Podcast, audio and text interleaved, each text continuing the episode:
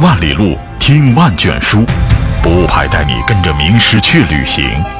阿易老师沿着美国大西洋海滨的一号公路穿行，在这条七百多公里美如天堂的道路上，镜头记录下幽静秀美的山川小镇，声音解答出三百年历史的辉煌和启示。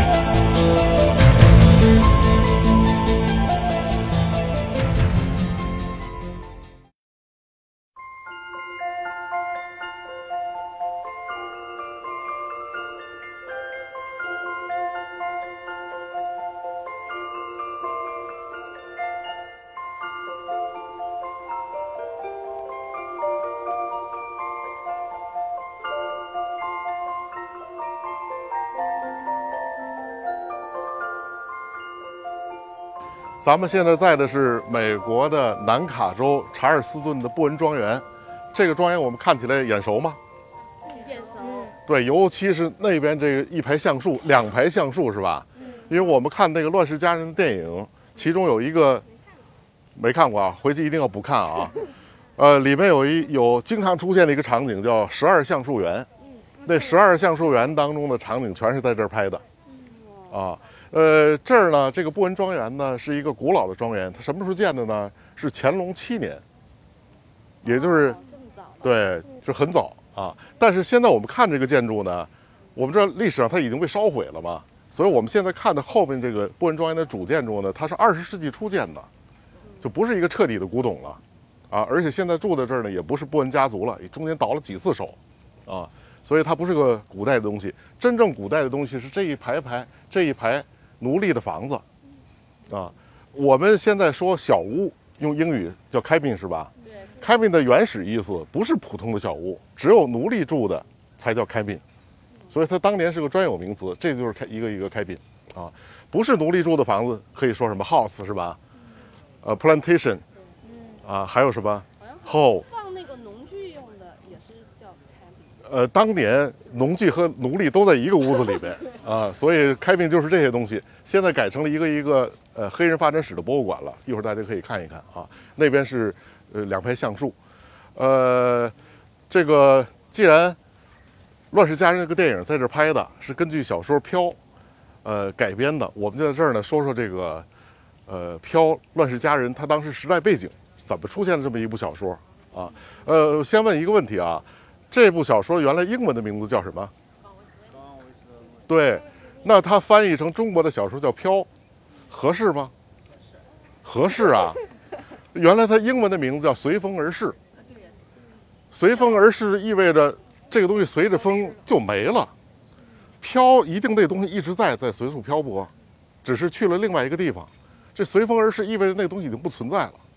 啊，如果翻译成电影的《乱世佳人》，我觉得这这这那个“飘”是不合适，不是它原来的意思。翻译成《乱世佳人》呢，干脆就是一个恶俗的名字，所以我还是觉得他原来英文的名字 直译。我估计是我们中国南方人，反正是，啊，就类似于什么“廊桥遗梦”这名字都是很恶俗的，原来不是很朴素的名字啊。所以我觉得它原始的意思，呃，随风而逝是最合适的。那如果是叫随风而逝的话，它的主语是什么东西随风而逝了？对。我们中国人很少想到那个主语是什么。这个作者写这部小说的时候，他的主语就是当年的南方种植园文化，以及产生的生活方式，因为南北战争随风而逝，就再也不存在了。所以它是带有很浓重的哀伤的，并不是像我们感觉是飘是漂泊感，不是那个意思啊啊。那么这个《乱世佳人》这个电影，我们要看的话，你会发现从一开始到结束，整个南北战争四年，它在这跨度当中。啊，甚至延出去这个这个这个跨度是吧？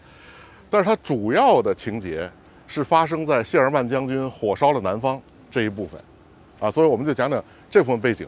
南北战争的最后一年的时候，林肯任命的他非常信任的总司令是谁？北军的总司令啊，是谁？李是南军总司令，对，那先解决南军总司令是李，北军总司令呢？换了一个又一个，换了一个又一个，打仗都是胆子特别小，就怕李将军。最后一年换的是格兰特。格兰特的特点就是在于从来不会重视敌人，所以他就把这个战争打赢了。啊。那么格兰特将军上任了以后呢，他有一个重要的副手叫谢尔曼将军。那总司令呢和南方的总司令在东部对决，这两个总南军、北军的总司令，他的副手呢都在西部对决。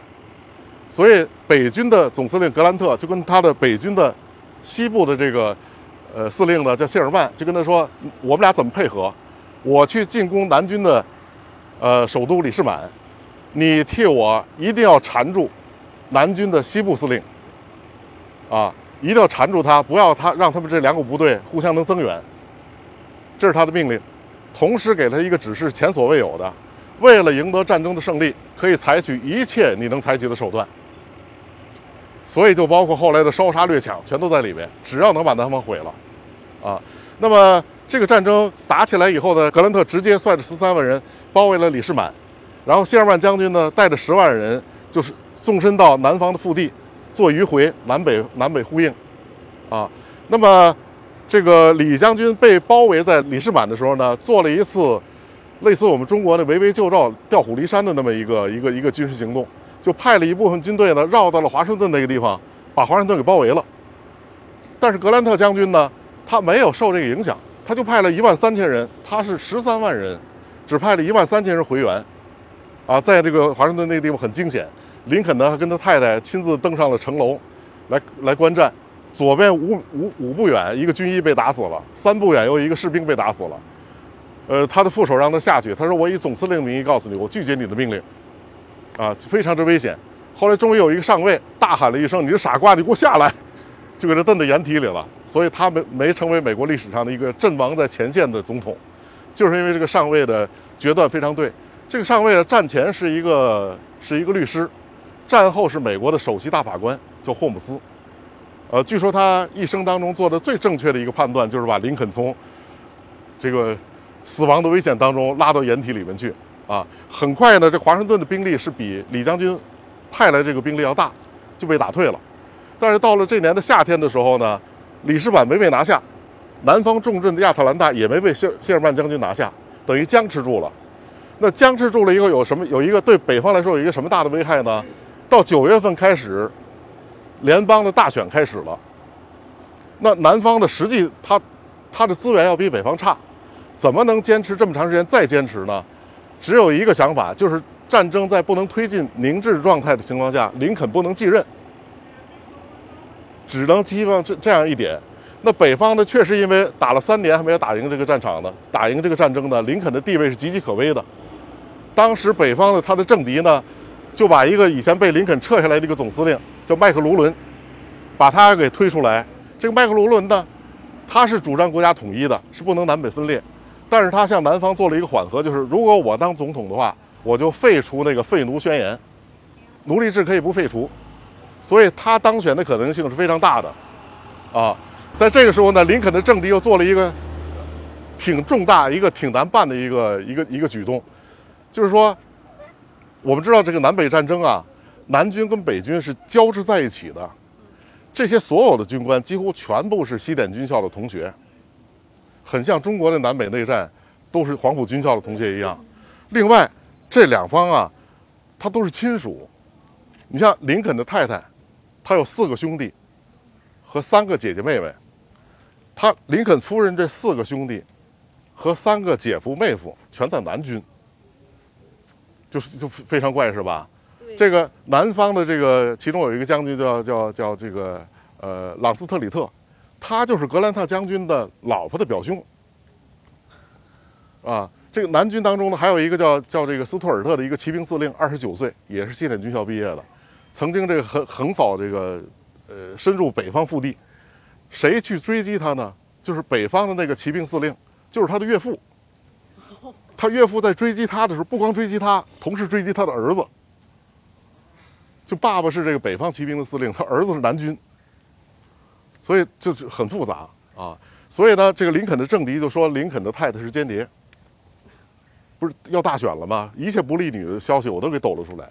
那林肯还得到参议参议院这个会议上要宣誓，我太太不是间谍，我保证她个人荣誉啊，总统名义什么保保证她。反正呢，就岌岌可危。那么林肯在这样的情况下呢，曾经有人动员他说：“不马上要大选了吗？因为是战时，我们就临时取消这次选举，宣布战争状态，我就继续连任就完了。林肯经过思考以后，做了一个重大的决定，呃，继续维持民选。呃，所以林肯伟大呢，除了维护国家统一、反对奴隶制，还有一个就是在那样一个战争年代，他本可以把这次这个选举呢给就就就就拖延下去或者取消这一次，他仍然在那样对自己很不利的情况下维持这个民主制度啊。当然，他也做了一些一些手脚，比如说他这个竞选经费哪来的呢？他要求的战争部、财政部、游击系统要交这个百分之五的战争费、战争税。这战争税拿来干嘛呢？就是他做这个选举经费，一切在政府供职以及在政府企业供职的人，如果不选我林肯的话，就开除。这些手段如果今天看来都是违法的，但是当年不违法，啊，所以呢，林肯这个也做了一些手脚。那最重要、最重要的问题就是这个战事要有进展，他才能连任，否则是不大可能的。而林肯之前这三十年没有一任总统连任过，他就更不大可能。所以他已经做好了就是连任不了这种这样一种准备。那如果是那个麦克卢伦做了总统的话，一定就南北议和了，就战争最后以和平方式谈判解决的，而不是像后来格兰特将军迫使李将军投降，就不是这样一个方式。那整个这盘棋，就连谢尔曼将军在亚特兰大这场战役呢，把这死棋给做活了。他不是可以一切手段来解决这个要结束战争吗？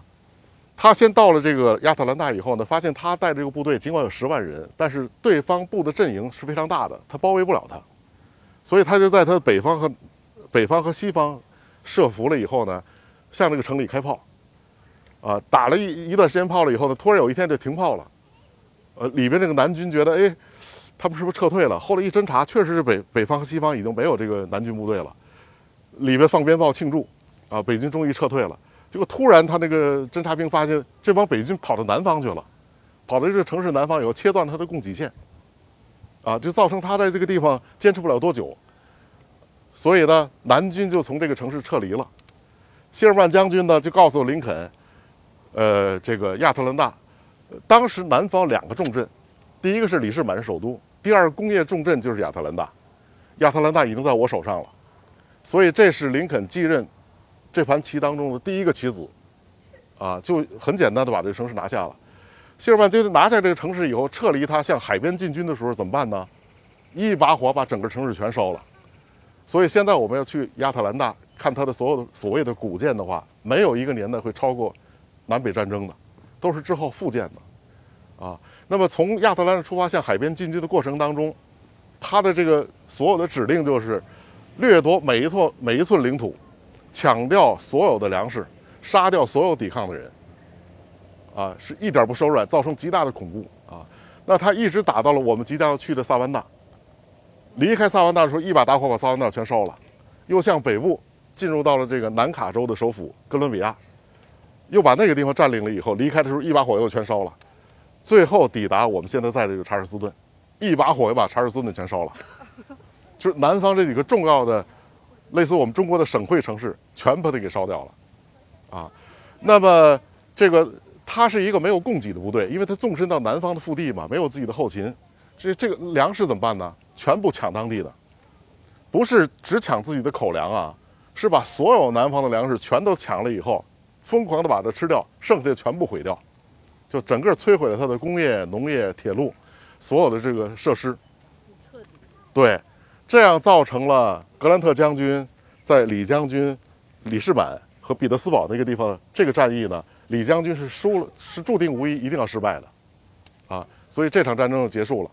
那么，我们看《随风而逝》这个小说、这个电影，它主要的背景，尽管它是横跨了从一开始开战到最后结束，但是最能表现冲突的，就是从谢尔曼将军火烧亚特兰大开始，他的这个生活背景就在这个亚特兰大吧，是吧？啊，主要是这样的一个一个背景。那么，这个《随风》的作者是谁？对，玛格丽特·米切尔。米切尔呢，就是亚特兰大人。他的爸爸呢，是当地历史协会的主席。所以从小呢，他就听他这个爸主席爸爸和他的那些朋友不停地聊这个南北战争当中，特别是亚特兰大战役这部分的内容，所以很感兴趣。呃，他呢是一个上了大学，因为妈妈重病回家照顾妈妈，没有完成大学学业的一个人，然后做了一个报社的记者，啊，到了二十九岁腿部受伤，也不能为记这个报社服务了，所以就在家休息。她的第二任丈夫呢就动员她说：“你对那段历史那么感兴趣，你何不以那段历史为背景写一部小说呢？”啊，那关于这部小说呢，我们中国有很多传说，说他十年磨一剑，十年才写完了这个小说。其实这个这是错误的。她二十六岁的时候开始在这个丈夫的鼓励下动笔写这个小说是吧？实际三年就写完了。她写小说的方式特别怪，她先写好了最后一章，哦，就是那个郝思嘉在那个在在那个楼梯上跌倒了以后，说明天又是新的一天，是从这倒着写的。她还不是纯粹的倒着一步一步写的，倒着写完了最后一章以后，想写哪章写哪章，想写哪章写哪章，最后把它凑在一起，啊，这个三年的时候就完成了。但是三年完成了以后，为什么他没有找出版社呢？当年的大出版社全在北方，他不相信他作为一个南方人对当年南方文化的留恋会被北方接受，所以我们要看，我没时间看那个小说太厚了啊。看那个电影的话，你你会发现它纯粹是个南方视角，非常心疼南方的当年的这个传统文化，甚至带有憎恨北方毁掉文化这样色彩，所以起的题目才叫随风而逝，是吧？所以他就不相信北方会出版这样一本书，北方人又能理解，他想错了，啊，直到这本书已经存在了九年的情况下呢，北方来了个出版社，他寻稿，问他你听听别人说你写了一部稿是南北战争的，能不能让我们出版社出啊？他还他还矢口否认说我没写，直到这个人要走的前一天，这玛格丽特呢才把书拿出来给了他，他想这可能是个机会，我试一试吧。这这英文很费很费那个版面是吧？我们中文其实写写成一篇了，用英文写得用四五篇，所以他这个手稿多高呢？五英尺高。啊，就让那个这个这个编辑来看一下我写的五英尺的这个手稿。这个编辑匆忙看了一些这个手稿以后，觉得我们能出这书，而且我给你定个名字，这名字叫“明天又是新的一天”。啊，当年最开始定的是“明天又是新的一天”，就是郝思嘉最后说的那句话，是吧？那么这是第九年的时候，这个米切尔呢，他又用了一年的时间核实了这部小说当中，尽管它是一个虚构的小说，但是所有的历史史实，他要查出它没有任何问题，所以地点啊、时间啊什么的，这个部队的分布什么的都不会有问题。他又核实了大概将近一年时间，同时最后把这个名字最后定名为《随风而逝》。这本书就出版了。那这本书出版了以后呢，三七年又得了普利策奖，三九年呢，因为拍的那个片子又得了奥斯卡奖，而是得了十项奖，这不是特别辉煌的一件事吗？如果这样的一个作家在我们中国突然崛起，从一个没写过任何一本一本小说、没名的小说小说家，突然出名了以后，会采取一个什么样的后半生的生活方式啊？对，最后要当作协主席，天天跟记者们在一起接受采访，是吧？然后立刻改变了自己的生活方式。你想，就那稿费是多少钱啊？然后那个电影要决定拍的时候，一下给他五万块钱的改编费。他呢，特是个特别谦虚的人。而其实美国有好多这样的作家，我们知道那个《Dance with Wolves》与狼共舞那本小说也是那得了得了什么什么奖的。他最后仍然在他的马场，一个偏居大城市的一个地方，那么生活，完全不受那个浮躁生活的影响。这米切尔也是，他说我这本小说呢，思想不够伟大，文词不够华丽，我是个业余写手，你们就当拿一个业余写手的标准来看我就完了。其实他非常之成功，是吧？但是他仍然过着那种深居简出的生活。到他四十九岁的时候呢，跟丈夫要去看电影，一出门有一辆车开得极快，一下给他撞飞了。这样五天之后呢，他就去世了。啊，这是米切尔的一生，只活了四十九岁。啊，呃，这个电影呢，这个电影给我们留下最深刻的印象应该是什么？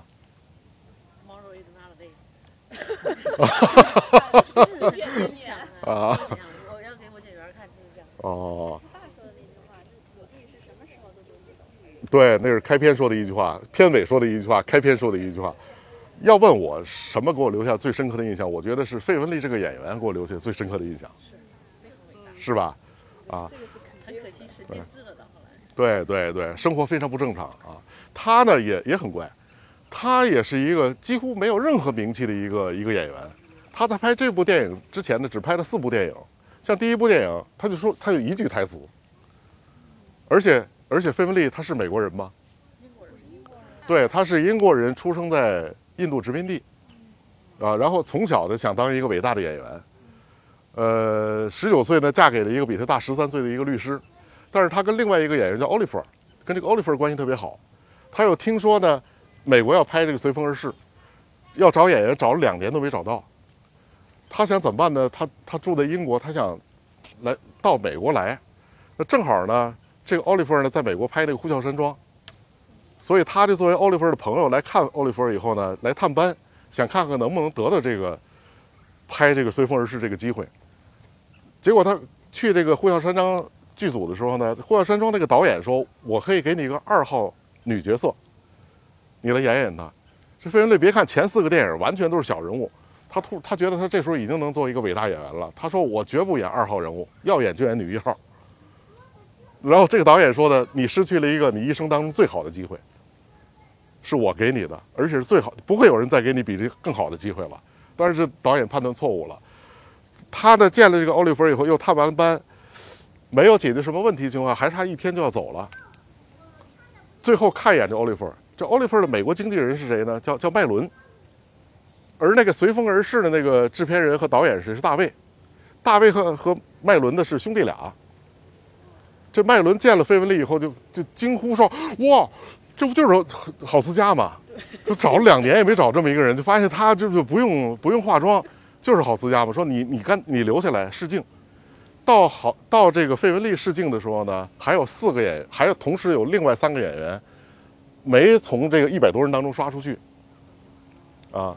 然后这个麦伦呢就告诉他的哥哥说：“我现在见一个人，他就像郝思嘉一样，几乎不用化妆。”这个大卫呢见着这个费雯丽以后呢就说。他给他太太写了封信，说这个费雯丽呢，肯定是扮演郝思嘉这个人的角色竞争当中的一匹黑马，最后可能呢他能胜出。就经过反复试镜，最后费雯丽，呃决定他留下来演这个郝思嘉啊，他也非常用功，就是他跟郝思嘉有身上好多相像的地方。那个郝思嘉在小说当中，他的爸爸是英国移民是吧？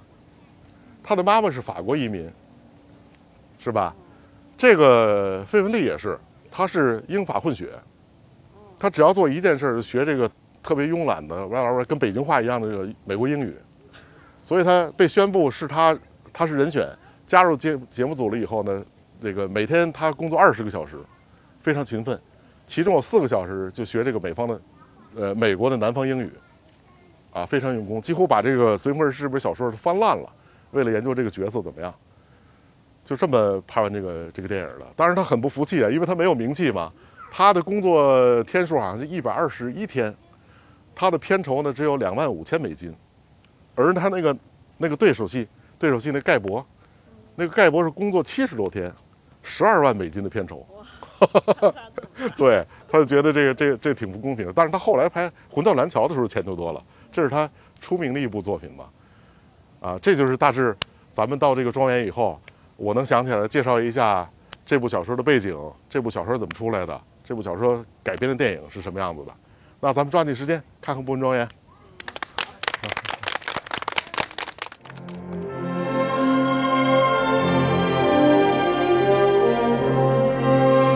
博物派的宗旨就是分享名师，我们把各个学科领域中的专家和学者从校园里请出来。让你有机会跟着他们去旅行，一起分享他们的时间，近距离的感知他们的思想魅力。同时，请大家关注我们博物派的官方网站、音频、视频、微博、微信，让您更多元、更充分地分享名师们的学识和智慧。